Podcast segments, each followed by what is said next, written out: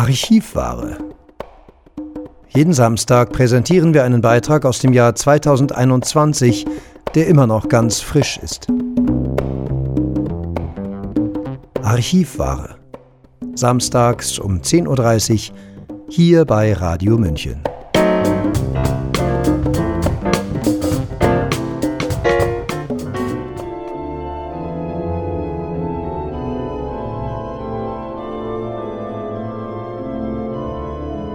Weihnachten. In der Erinnerung an die Geburt des Kindes im Stall von Bethlehem liegt das Recht aller Menschen begründet, eine Heimat zu finden. Das steht auf der Seite der EKD, der Evangelischen Kirche Deutschlands.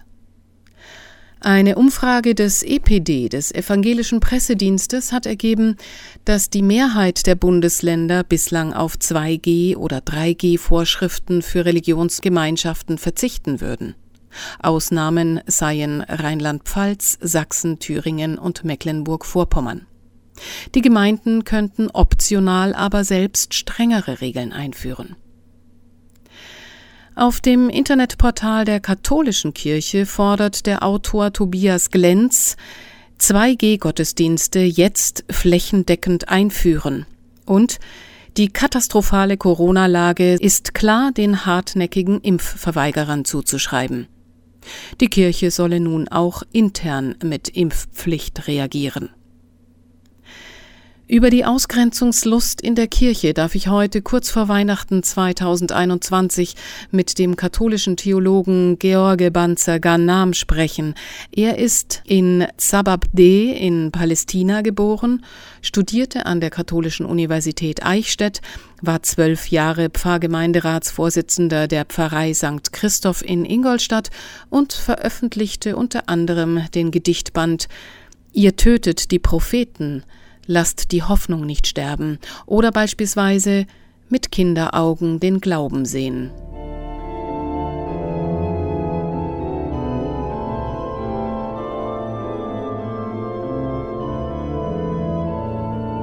Ja, Ausgrenzung in der Kirche. War es nicht Jesus, der zu den zehn Aussätzigen ging und sie heilte? Abgesehen davon, dass der wissenschaftliche Stand heute ist, dass zwischen der Ausatemluft eines Geimpften und eines Ungeimpften kein Ansteckungsunterschied besteht. Wie ist denn die Stimmung in den Kirchen? Gehen bei dieser Ausgrenzungslust alle mit? Ja, selbstverständlich war es Jesus, der da zu den Aussätzigen gegangen ist und sie heilte, mit ihnen gegessen und getrunken hat. Und deswegen hat Jesus niemanden ausgeschlossen oder verstoßen. Wir wissen jetzt, was die Politiker und was die Wissenschaft auch sagt, dass Geimpfte wie Ungeimpfte den Virus weitergeben. Das ist eine Erkältung, eine Grippe, die sich verbreitet hat und die kann von allen weitergegeben werden. Ich finde es sehr schade, dass wir diese Situation als Christen dulden müssen oder dulden wollen, weiß ich nicht. Also ich akzeptiere es nicht und die Ungeimpften wirklich so degradieren und so sie als Aussätzige betrachten, ihnen die gesamte Schuld äh, an der Weitergabe des Virus äh, zuzuschieben. Das ist nicht in Ordnung und das ist nicht christlich. Und wo finden sich in der Bibel die Stellen, womit diese Ausgrenzung zu rechtfertigen wäre? Im Neuen Testament haben wir keine einzige Stelle, die die Ausgrenzung rechtfertigt. Jesus ist nicht gekommen, um Menschen auszugrenzen, im Gegenteil. Er ist gekommen, um Menschen zusammenzuführen, um ihnen ein gutes Leben zu ermöglichen. Und das ist seine Aufgabe. Deswegen ist er Mensch geworden. Und wie heißen die, die die Ausgrenzung verbieten würden? Diese Menschen sind Christen, also anders können sie nicht bezeichnet werden, denn Jesus selbst ist gegen die Ausgrenzung vorgegangen. Er hat sie durch seine Verkündigung, durch seine Arbeit verboten. Und deswegen ist es unsere Aufgabe als Christen in dieser Zeit, in dieser heiklen Zeit, die Ausgrenzung zu verbieten, gegen die Ausgrenzung vorzugehen, auch gegen Politiker vorzugehen, vorzugehen, gegen Wissenschaftler vorzugehen, die diese Ausgrenzung manifestieren. Das dürfen wir nicht hinnehmen. Wie gehen Sie persönlich denn mit der Spaltung in der Gesellschaft um? Wie begegnen Sie der Angst, die ja bei fast jedem von uns in dieser Corona-Krise massiv angetriggert wurde? Ich habe es selbst erlebt in der Schule. Bei einer Pausenaufsicht habe ich eine Schülerin gesehen, die stand draußen und hat geheult. Und dann habe ich sie gefragt, jetzt, warum heulst du, warum gehst du nicht rein? Und hat sie gesagt, sie hat ihre Maske verloren und traut sich ohne Maske nicht reinzugehen. Da sehen wir hier, welche Angst die Politiker in die Seelen der Menschen einsehen und pflanzen. Sie machen die Menschen so unsicher und das ist eine Katastrophe. Das dürfen wir nicht hinnehmen. Das ist etwas Schreckliches. Die Kirche hat ja ihr Heilversprechen an die Wissenschaft abgetreten, spätestens mit der Aussage Papst Franziskus, die Impfung sei ein Akt der Liebe.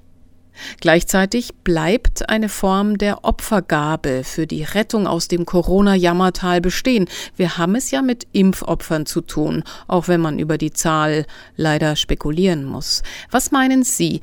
Wie weit ist der Vatikan bereit, sein Weltbild zu verschieben und mit dem doch eher irdisch verankerten Wissenschaftsbetrieb zu verschmelzen?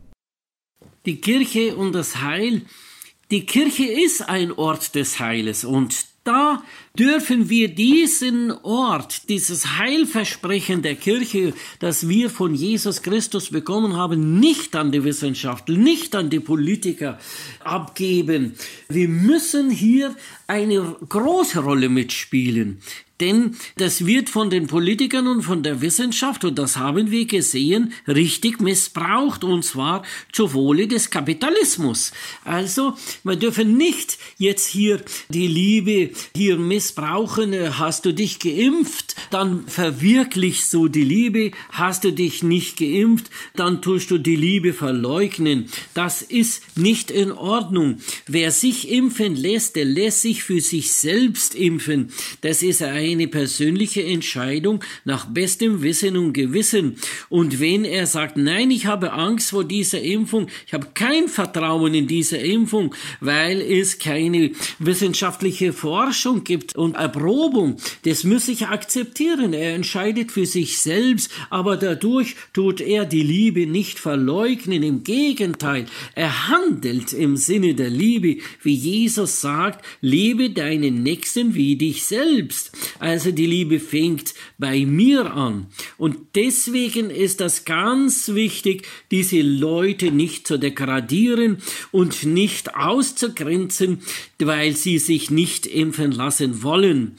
Unsere Aufgabe ist, Politik und Wissenschaft wirklich anzuschauen und zu sehen, was entscheiden sie, was sagen sie, und da müssen wir uns einmischen. Einmischen ist es ganz wichtig. Mhm. Der christliche Glaube lässt zu, dass Krankheit als eine Chance, als ein Weg begriffen werden kann, dass Gottes Wege unergründlich sind und wir aber letztendlich heile ins Himmelreich einkehren. Können Sie sich vorstellen, wie der heilige Franziskus reagiert, wenn er nun erfährt, dass der Akt der Nächstenliebe, der zur Heilung führen soll, durch profane menschliche Unzulänglichkeit mit Stoffen getätigt wurde, die gar keine Heilung bringen? Gottes Wege sind immer unergründlich. Und die Krankheit gehört zu unserem Leben. Genauso Freude und Leid gehören zu unserem Leben. Alles wird in diesem Leben krank. Mensch, Tier und Pflanzen. Das können wir nicht ausschließen und das haben wir auch nicht in der Hand, krank zu werden oder nicht krank zu werden. Das gehört einfach zu unserem Leben. Und da ist es hier unsere Aufgabe, uns gegenseitig zu helfen, zu unterstützen in solchen Notsituationen, niemanden im Stich zu lassen, so wie es Jesus getan hat. Und das hat er uns gesagt.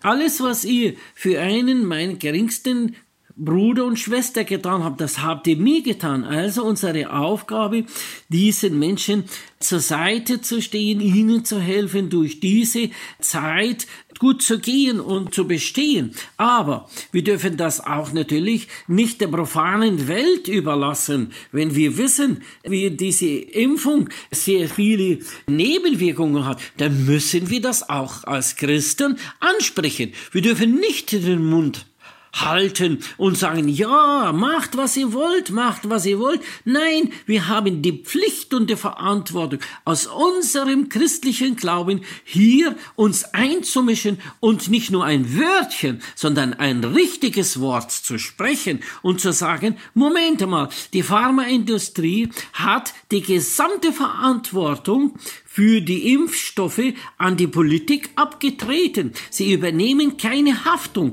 Das haben wir in der Geschichte eines Medikamentes nicht gehabt und das dürfen wir nicht akzeptieren.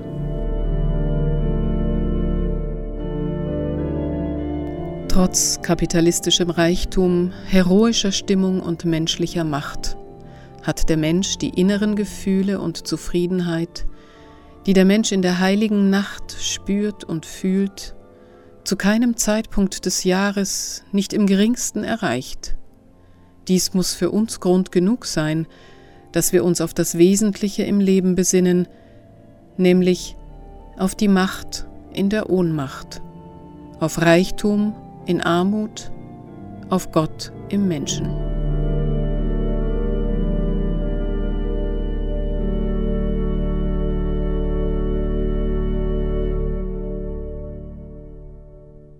Teilgedicht aus dem Gedichtband Brot bricht Mauern des katholischen Theologen George Banzer-Ganam, den ich zur Frage sprechen durfte, ob 2G oder 3G in der Kirche eine Rolle spielen darf. Das war unsere Archivware aus dem Jahr 2021, immer noch ganz frisch. Jeden Samstag um 10.30 Uhr bei Radio München.